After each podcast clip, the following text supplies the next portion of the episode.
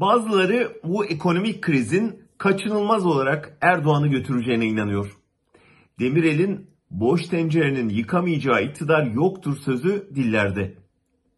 Gerçekten de demokrasinin yıkılışına, insan haklarının çiğnenişine, adaletin tükenişine itirazı olmayanlar bile iş tencereye gelince yakınmaya başladı. Ama iyimser olmak için erken. Tarihsel örneklere bakınca görüyoruz ki ekonomik kriz siyasi dönüşüm için önemli bir etken ama tek etken ya da yeterli etken değil.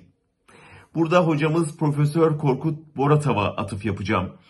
Daha 5 yıl önce krizin sadece lafı varken Kemal Göktaş'a verdiği demeçte kriz gelir Erdoğan gider beklentisinin yanlış olduğunu belirtmişti.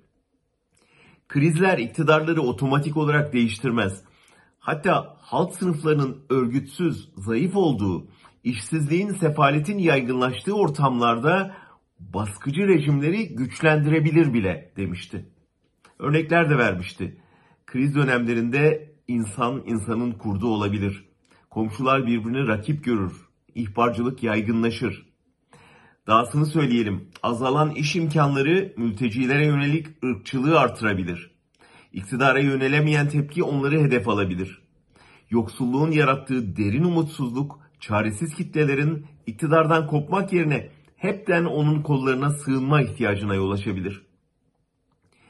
Bunları bazıları da ekonomik krizin yabancı sermayede yaratacağı paniğe güveniyor. Oysa görüldüğü gibi yabancı sermaye mülkiyet güvencesine, yatırım serbestisine, paraları dışarı çıkarma müsaadesine bakıyor. Bunlar olduğu sürece krizden etkilenmediği gibi krizi fırsata çeviriyor. Baskı rejimleriyle daha da rahat ticaret yapıyorlar. O yüzden krizin kendiliğinden bir siyasi dönüşüm sağlaması ya da dış dinamiğin demokrasiden yana ağırlık koyması çok mantıklı beklentiler değil.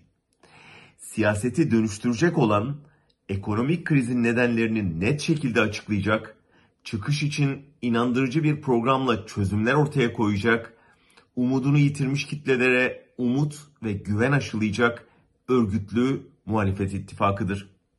Bunlar olmadıkça kimse tek başına krizin onu yaratanı devirmesini beklemesin.